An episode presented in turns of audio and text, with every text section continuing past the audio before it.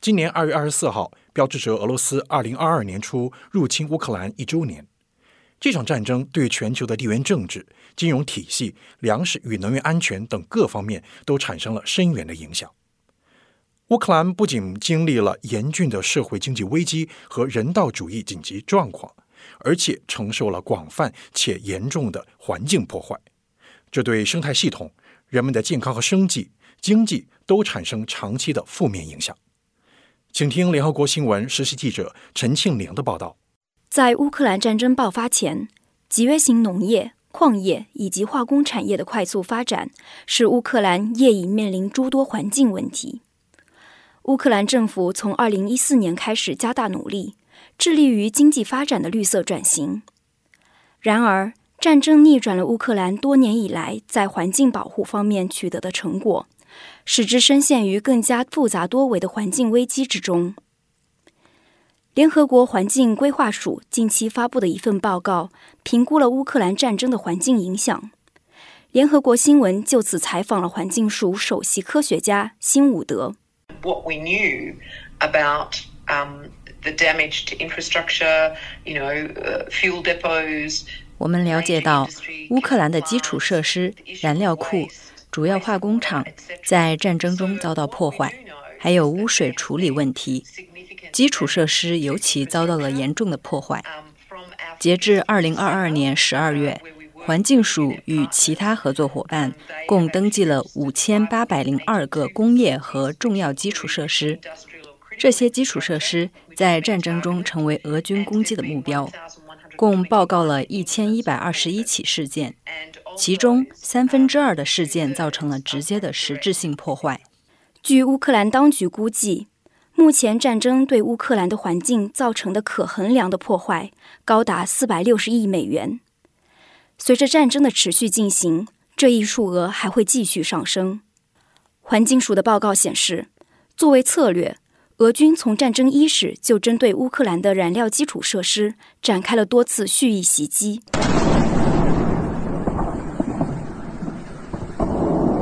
炼油厂以及整个石油和天然气部门。遭到了严重破坏，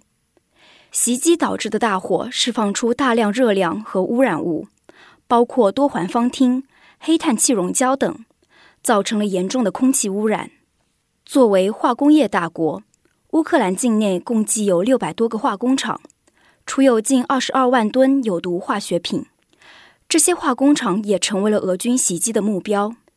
袭击不仅引起了火灾。而且导致氨、硝酸等有毒物质泄漏，进入到空气、土壤和水资源中，造成严重污染。这对人们的健康以及生态环境造成了极客的影响。二零二二年四月，位于乌克兰卢甘斯克州卢比日内市的化工厂遭到了袭击，导致八十吨硝酸泄漏，影响了方圆七平方公里的地区。不仅如此，水泵站。净化厂、污水处理设施等基建也遭到了严重破坏，对水资源的供应和安全构成威胁。俄军针对输水管道的袭击，导致乌克兰多地的供水中断；针对污染处理厂的袭击，导致未经处理的污水直接排入河流，对河内以及沿岸的生物多样性构成严重威胁，并导致乌克兰境内近一百四十万居民无法获得安全饮用水。辛伍德还特别提到了这场战争造成的石棉污染。One of the risks that we identified in our report was that a lot of the 我们发现的诸多风险之一是，乌克兰很多房屋的屋顶都含有石棉，一旦屋顶受到破坏，就会引发石棉污染的问题，因此需要评估其中潜在的风险。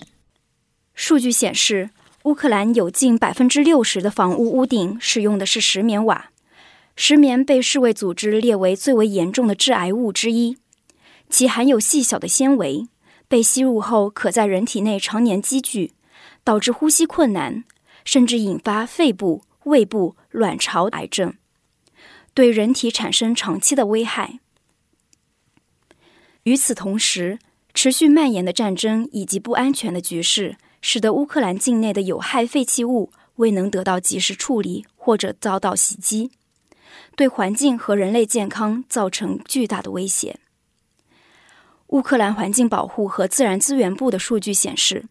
截至2020年，乌克兰境内储有一百五十六亿吨废弃物，包括放射性废弃物、生物废弃物等。2022年2月，俄军掌握了切尔诺贝利核电站以及周边的核设施，军用车辆的行驶导致粉尘扩散，显著增加了当地的辐射。此外，武装冲突还会留下弹药碎片、废弃军车以及未被引爆的弹药和地雷，对人们的生命和生计构成威胁。这些武器和爆炸物一般含有重金属和有机污染物，不但会增加人们祸患癌症的风险，而且还会慢慢渗入周边环境，造成长期的环境污染。随着战争的持续进行，战争造成的环境破坏将更加广泛且严重。战争造成的环境破坏不仅对乌克兰，而且对周边国家构成了风险，因为空气、水、土地和大自然没有国界之分。目前，乌克兰当局正在积极与包括联合国环境署在内的合作伙伴开展监测与记录，评估俄罗斯入侵乌克兰造成的环境影响，以追究俄罗斯的责任和赔偿。但这一过程也充满了挑战。由于战争还在持续进行，乌克兰境内的不安全局势使得实地的监测与评估举步维艰。因为监测系统受到军事活动的干扰，许多环境破坏和污染未能得到报告。而且，评估战争造成的环境破坏是一项非常复杂艰巨的任务，国际社会就此尚未有统一的标准。环境署正在积极寻找解决方案，向乌克兰提供协助。It's very hard, and so we work with partners. So we work with other UN entities, and we also work with the. 监测和评估工作非常困难，因此环境署与联合国其他机构、乌克兰政府以及国家环境监察员开展合作，同时从非政府组织等广泛搜集信息。帮助乌克兰政府建立数据平台。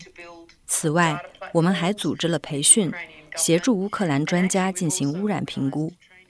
辛伍德表示，尽快进行战后重建并恢复环境的前提是实现和平。